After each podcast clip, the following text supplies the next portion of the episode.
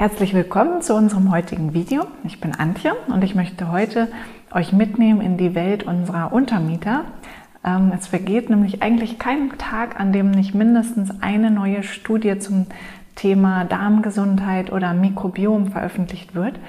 Und deshalb ist das Thema auch immer wieder äh, Titelthema in verschiedenen Zeitungen oder in Magazinen und es werden auch ständig neue Bücher dazu herausgebracht zu diesem Thema.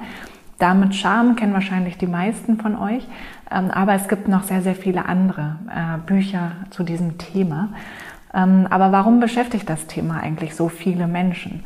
Ähm, ganz einfach, weil die äh, neuen wissenschaftlichen Daten eigentlich genau das bestätigen, was eigentlich schon Wissenschaftler viele, viele Jahre geahnt haben oder vielleicht auch gewusst haben, dass die Darmbakterien nämlich einen extrem großen Einfluss auf uns haben.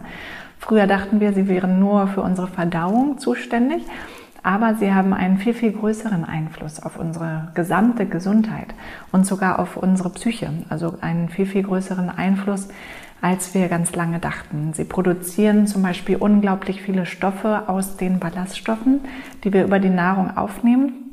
Man könnte sogar sagen, dass, dass wir so eine Art Pharmafabrik in unserem Darm haben oder dass sie eine Pharmafabrik darstellen. Sie stellen nämlich viele Vitamine her, wie zum Beispiel Vitamin K oder B12 oder auch Neurotransmitter. Und zum Beispiel wird auch ein großer Teil des Serotonins, also unseres Glückshormons, ähm, im Darm gebildet. Und eine ganz große Bedeutung haben die kurzkettigen Fettsäuren, die die Bakterien aus den Ballaststoffen aus pflanzlichen Nahrungsmitteln produzieren, weil die nicht nur in unserem Darm selbst einen positiven Einfluss haben auf die Darmgesundheit, sondern auch überall in unserem Körper bis hin zu unserem Gehirn einen sehr günstigen Effekt haben. Und sie sind sogar so effektiv, dass es relativ teure Nahrungsergänzungsmittel gibt, die genau diese kurzkettigen Fettsäuren enthalten. Aber mit der richtigen Ernährung und einer guten Zusammensetzung der Darmbakterien könnten wir theoretisch sehr, sehr große Mengen davon selbst herstellen. Oder besser gesagt nicht wir, sondern unsere kleinen Untermieter. Und alles, was ihr dafür tun müsst, ist eigentlich ihnen ausreichend Futter in Form von Ballaststoffen zu geben. Und wie wir wissen, ähm, also wir wissen inzwischen, dass eine sehr große Vielfalt an Bakterien besonders günstig ist. Es gibt ungefähr 1000 verschiedene Arten, die bis jetzt identifiziert wurden, aber mit der westlichen Ernährung, die ballaststoffarm ist, haben die meisten von uns nur einen Bruchteil von diesen verschiedenen Arten in ihrem Darm. Wir wissen aber, dass es umso gesünder ist, je mehr verschiedene Arten wir im Darm haben. Aber wie bekommt man jetzt eine große Vielfalt an Bakterien in den Darm? Wenn man Glück hat, äh, hat man in der Kindheit schon mal eine gute Grundlage gelegt bekommen. Besonders günstig wirkt sich zum Beispiel aus, wenn man natürlich geboren wurde, also nicht per Kaiserschnitt, ähm, wenn man gestillt wurde, wenn man viel Kontakt zu anderen Kindern hatte oder Haustiere hatte oder sogar auf dem Bauernhof aufgewachsen ist und viel draußen gespielt hat. Und dazu kommt dann noch der riesengroße Einfluss der Ernährung. Und hier zeigt sich, dass eine Ernährung mit einem sehr hohen Anteil an pflanzlichen und auch weitestgehend unverarbeiteten Lebensmitteln, wie zum Beispiel Gemüse, Obst, Hülsenfrüchte, Vollkorn, Getreide, Kerne, Samen und so weiter sich hier sehr günstig auswirken. Je größer hier das Spektrum an unterschiedlichen pflanzlichen Lebensmitteln, desto höher ist auch die Diversität, also die Vielfalt an unterschiedlichen Bakterien im Darm. Und das ist insofern wichtig, als dass die verschiedenen Bakterien alle etwas unterschiedliche Vorlieben für verschiedene Ballaststoffe haben und alle auch ganz unterschiedliche Aufgaben im Körper übernehmen und auch ganz unterschiedliche Stoffe im Darm produzieren, die dann für unsere Gesundheit ebenso wichtig sind. Und es ist also nicht so sinnvoll, einfach ähm, immer dieselben pflanzlichen Lebensmittel zu essen, sondern die Abwechslung macht es hier eben. Und zusätzlich sollte man auch nicht zu den 80 Prozent der Menschen gehören, die noch nicht mal die Mindestmenge an Ballaststoffen schaffen zu essen, also noch nicht mal die 30 Gramm, die mindestens empfohlen werden.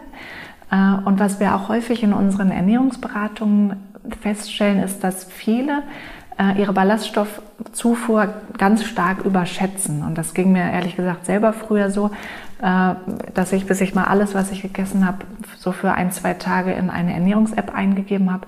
Und dann war ich doch schon ziemlich geschockt darüber, wie wenig das eigentlich am Ende war. Immerhin hatte ich diese 30 Gramm geschafft, die empfohlen sind, aber auch nicht viel mehr. Gebt das doch einfach selber mal ein, einfach mal exemplarisch für einen Tag. Alles, was ihr esst, gebt ihr einfach in eine Ernährungs-App ein und dann lasst ihr euch ausrechnen, wie hoch die Ballaststoffmenge ist.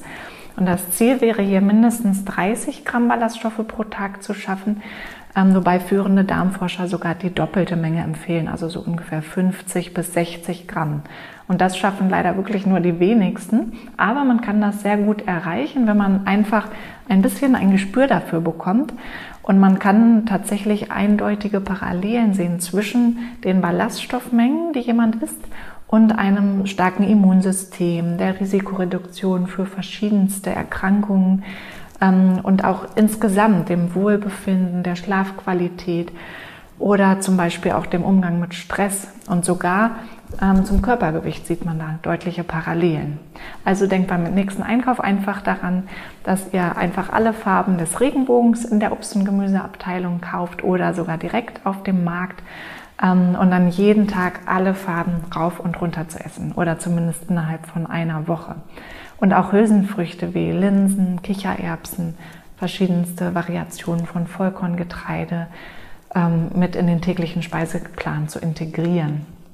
Und damit deckt ihr dann schon mal sehr gut das Futter für die vorhandenen nützlichen Darmbakterien ab und stellt also sicher, dass die sich dann gut weiter vermehren können und auch die schlechten Bakterien dann verdrängen können, die zum Beispiel Krankheiten hervorrufen können oder ähm, auch für Darmprobleme sorgen können, zum Beispiel Reizdarm hervorrufen können.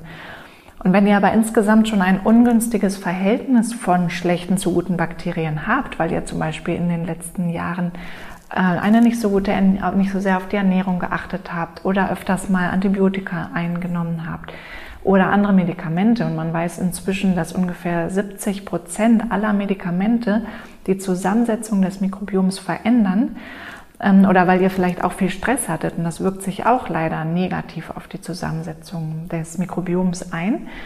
Ähm, dann gibt es verschiedene Möglichkeiten, wieder gute Bakterien in den Darm einzuschleusen.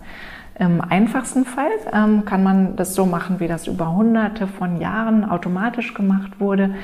und zwar, als es noch gar keine Kühlschränke gab, da war es ja ganz normal, dass man die Ernte salzsauer eingelegt hat also fermentiert hat und sich ohne viel Theorie darüber zu wissen, äh, die Bakterien zunutze gemacht hat, um das Gemüse ganz ohne Kühlschrank über Monate oder sogar über Jahre haltbar zu machen. Und das, was dann da im Wegglas oder früher vielleicht im Krug passiert ist, ist im Prinzip genau das Gleiche, was dann auch im Darm passiert, nämlich die nützlichen Bakterien verwerten die Ballaststoffe und die Kohlenhydrate aus dem Gemüse und stellen dann daraus Stoffe her, die für uns noch gesünder sind, zum Beispiel Milchsäure oder Vitamine. Und gleichzeitig erzeugen sie auch ein saures Milieu, in dem sich dann die schädlichen Bakterien gar nicht mehr so wohlfühlen und absterben. Und das kann man in mikrobiellen Untersuchungen dann genau messen, dass dann wirklich die schädlichen Bakterien zugrunde gehen, weil sie dieses Milieu, dieses Saure einfach nicht mehr aushalten. Ja, und neben fermentiertem Gemüse wie Sauerkraut oder Kimchi kann man auch über alle möglichen anderen fermentierten Lebensmittel gute Bakterien zuführen. Wichtig ist aber immer, dass die Fermentationsdauer dann nicht zu kurz ist und dass das Lebensmittel danach nicht erhitzt oder pasteurisiert wurde, weil sonst war es das mit den probiotischen Bakterien, weil die nämlich keine Hitze vertragen. Ähm, fermentieren kann man eigentlich alles, was Kohlenhydrate enthält. Sehr beliebt sind zum Beispiel auch Kombucha, also fermentierter Tee oder Wasserkefir oder Milchkefir. Joghurt natürlich auch, wobei viele der gekauften Joghurts leider eine relativ geringe Menge nur an Bakterien enthalten, weil sie teilweise nur sehr kurz fermentiert wurden. Aber man hat das selbst in der Hand, wenn man selber Joghurt herstellt. Und das ist ähm, gar nicht so kompliziert, wie viele vielleicht denken, die das noch nie gemacht haben. Ähm, man braucht dazu einfach nur einen fertigen Joghurtbecher aus dem Handel und dazu dann ein Liter Milch. Dann mischt man das Ganze, sodass dann eine homogene Flüssigkeit entsteht und stellt das dann in einem geschlossenen Gefäß so für acht bis 14 Stunden an einen warmen Ort. Man kann natürlich einen Joghurtmaker benutzen, wenn man einen hat. Und wenn nicht, ist das auch nicht schlimm. Dann eignet sich nämlich auch der Backofen sehr gut, ähm, wenn man einfach nur das Licht einschaltet, weil dadurch wird dann Wärme ausgestrahlt die dann genau die optimale Temperatur erzeugt, die die Bakterien mögen. Oder man kocht vorher einfach die Milch kurz auf, lässt die wieder abkühlen und rührt dann in die warme Milch den Joghurt ein. Die darf halt nur nicht zu heiß sein, weil sonst werden die Bakterien abgetötet und dann würde es kaum fermentieren und der Joghurt würde auch äh, gar nicht so diese feste Konsistenz bekommen und man würde auch nicht diesen typisch säuerlichen Geschmack dann ähm, erzeugen. Das merkt man dann natürlich auch. Ähm, ja, und dann gibt es noch den immer größer werdenden Markt an Probiotika. Hier denkt vielleicht der ein oder andere, ach, das ist vielleicht alles nur Geldmacherei, ich esse einfach jeden Tag mein Joghurt und fertig. Ähm, das ist auch das, was wir also in der Kundenberatung, in der Apotheke sehr, sehr häufig hören, wenn jemand zum Beispiel ein Antibiotikum kauft. Aber man muss dazu sagen, dass in den Probiotika nicht einfach irgendwelche Bakterien drin sind, sondern ähm, ganz bestimmte Bakterien, die auch aus dem Darm entnommen wurden, aus dem menschlichen Darm. Ähm, und diese werden dann eben oder durchlaufen dann sehr viele Tests von Stabilitätstests, also ob sie die Magensäure überleben können oder über Tests, wie gut sie sich dann im Darm überhaupt ansiedeln und vermehren können, bis hin zu Wirksamkeitstests für ganz bestimmte Indikationen, wie zum Beispiel Reizdarm, Neurodermitis oder Säuglingskoliken und ganz viele andere. Und ähm, die, die dann wirklich in allen Tests sich gut bewährt haben und unbedenklich sind und auch wirksam sind und ohne Risiken eingenommen werden können, die dürfen dann als Nahrungsergänzungsmittel oder sogar als Arzneimittel auf den Markt.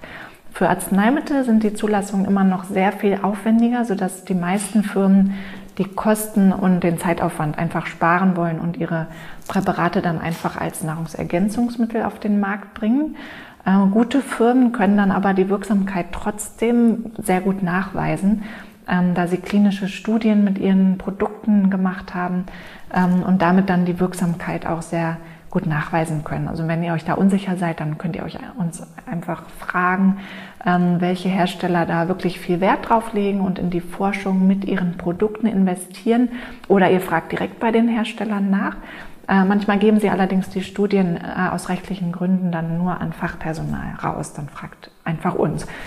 Ähm, und man könnte also ganz grob sagen, dass Ballaststoffe und fermentierte Lebensmittel für die lebenslange Einnahme super geeignet sind, einfach mit dem Ziel, eine große Vielfalt und eine große Anzahl an nützlichen Bakterien zu bekommen oder auch zu behalten und Probiotika dann eher dann interessant werden, wenn es darum geht, ähm, therapeutische Ziele zu verfolgen. Also zum Beispiel den Darm zu schützen, wenn ein Antibiotikum eingenommen wird oder wenn andere Probleme vorliegen, die eben nach aktueller Studienlage sehr gut mit ganz bestimmten Probiotika behandelt werden können.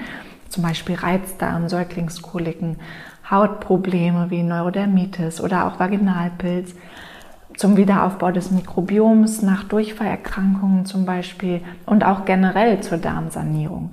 Ähm, und es gibt noch sehr, sehr viele andere Anwendungsgebiete und sicherlich kommen auch in der nächsten Zeit immer wieder neue dazu ähm, und auch interessante Produkte, die wieder auf den Markt kommen und bei ganz bestimmten Indikationen dann eingesetzt werden können. Ähm, es kann auch mal sein, dass ein Probiotikum bei einer Person sehr gut hilft und bei der anderen überhaupt nicht.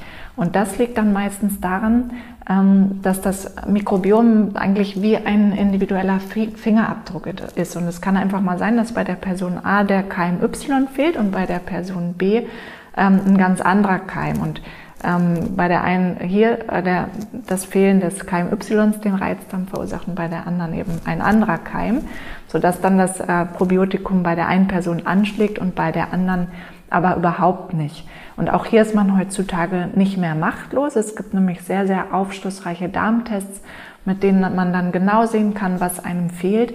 Ähm, nicht immer gibt es dann genau dieses Probiotikum im Handel zu kaufen. Das liegt einfach daran, dass es erstens über 1000 verschiedene Bakterien gibt aus dem Darm und noch gar nicht so viele Produkte auf dem Markt sind.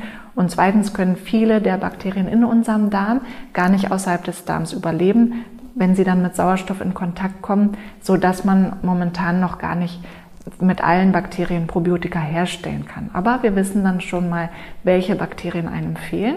Und wir wissen inzwischen eben bei vielen Bakterien schon, welche Ballaststoffe diese Bakterien bevorzugt essen. Und meistens ist es dann ja so, ähm, dass dann ganz kleine Mengen von diesen Bakterien im Darm schon existieren, also ähm, von diesen Bakterien.